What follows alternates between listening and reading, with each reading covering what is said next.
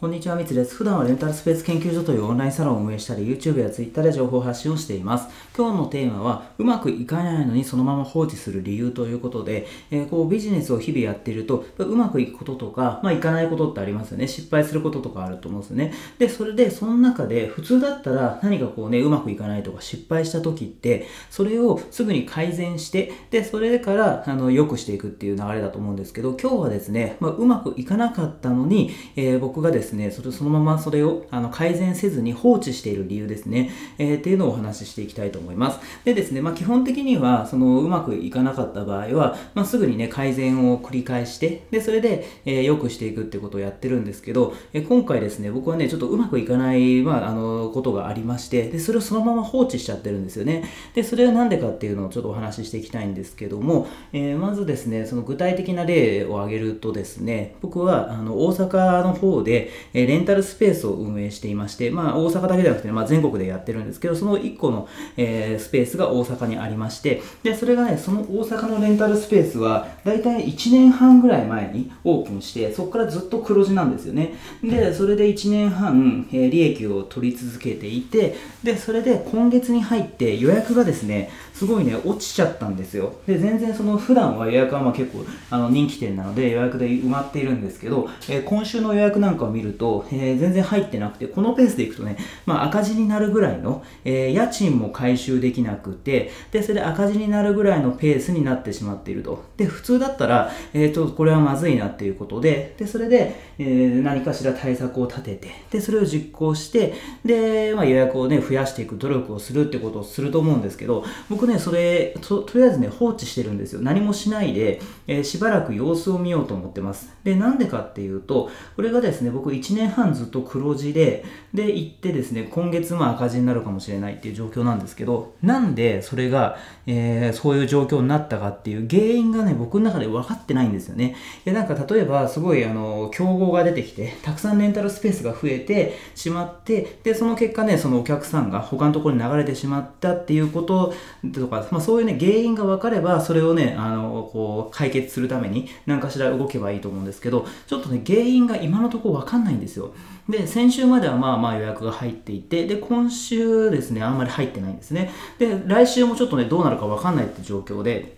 で、これこの短期間の間で判断するっていうのが、まあ難しいあの状況だったんですよね。僕の中でその答えがわかんないですよね。なんで今週だけ予約が入ってないのかっていうのがわかんないんですよ。でですね、あの、もう本当に、あの、それで僕はちょっと放置をしてしまってますけど、あの、まあ、そんなこと言ってられずに、もう資金繰りが厳しくて、で、もう早くね、もう一日でも早く、ちょっとでも売り上げを上げなきゃいけないんだったら、そんな放置なんかしないで、何かしらね、すぐ、あの、こう行動した方がいいと思うんですけど、僕の場合だったら、その目先の売り上げっていうよりも、えー、なんで予約がこう入る、えー、何をやったら予約が入るのか、逆に、えー、どうやったら予約が入らないのかっていうような、そういうような検証をしていくというかですね、それの、えどうすればうまくいく、どうすればうまくいかないかっていうのの、えそこをですね、知りたいんですよね。で、それがもし分かれば、まあ大体ね、その、これをやれば絶対うまくいくってことはなかなか難しいと思うんですね。そういうものがね、魔法みたいなのがあったら、まあみんなやってるんで、なかなか難しいと思うんですけど、逆にこれをやったらうまくいきませんよっていうのは結構ね、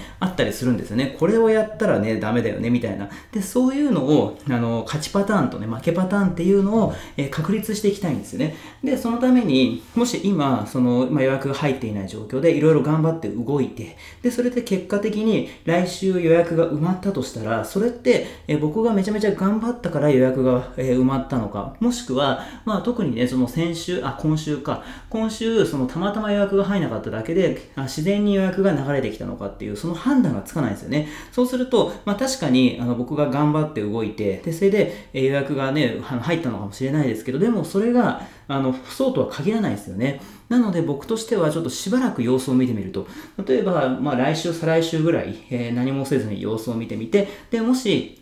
予約が入ってこないんだったら、そしたらもうちょっとこの先もね、入ってこないという可能性もあるので、そこはちょっとね、どうしようかって考えないといけないですけど、もし仮に、えー、今週だけ予約が入らないで、来週、再来週って自然と予約が、え戻ってきたんであれば、そしたら、まあ、僕が動かなくても、正直そのままでもまあ良かったって話なんですよね。なので、そのあたりのどっちがどうなのか、なんで、あのたまたまなのか、もしくは何か理由があるのかっていうのを、えー、その原因を探るためには、まず何もしないっていう選択肢を僕は選ぼうかなと思ってるんですよね。で、できればね、やっぱりあの僕としても、まあそれはね、予約が入らないと悲しいので、まあ赤字になってしまうので、それはね、早く、一日でも早く予約をね、復活させたいという気持ちはあるんですけども、でもそれよりも、えー、僕としてはその、えー、目先の売り上げよりも、えー、どうすればね、えー、何の、何が原因で、え、予約が入らないのか、そして、え、どういうことをしたらあの予約が入りやすくなるのかっていうところを検証するために、え、それをですね、そのデータを取るために、あえて何もしないっていう選択肢を、え、選ぼうかなっていう、まあそんな感じなんですよね。なので、まあね、それはその、まあ僕がその、その1店舗だけじゃなくて、他にもね、あの、全部で10店舗のレンタルスペースを運営しているので、1店舗赤字だったところでね、トータルで見るとね、黒字になるから、まあそういう悠長なことはね、言ってられるっちゃそうなんですけど、まあ恵まれた環境ではあるんですけども、でも、その、やっぱり活動していく中で、こう、どうしてもね、こう、うまくいかないとかね、ちょっと損失になったりとかっていう場面で出てくると思うんですよね。で、その時、まあ確かにね、その必死で、まあそんなね、悠長なこと言ってないで、あの、早くね、その売り上げを出すんだみたいなことはね、まあそういう状況の方も結構多いと思うんですけども、ただ、あの、その短期的な部分だけではなくて、できれば可能であれば、そういう長期的な目線っていうところですかね、そのあたりの本質の部分を見抜くためのいいチャンスだというふうに僕は、ね、捉えたりしているので、まあ、もしね、あの、そういう場面に出くわしたら、まあまあ確かにね、すぐね、売り上げは復活させたいですけども、ただ、その原因ですよね、まずは。なんでそれがあのうまくいかないかとか、えなんでうまくいったかっていうような原因を追求していく。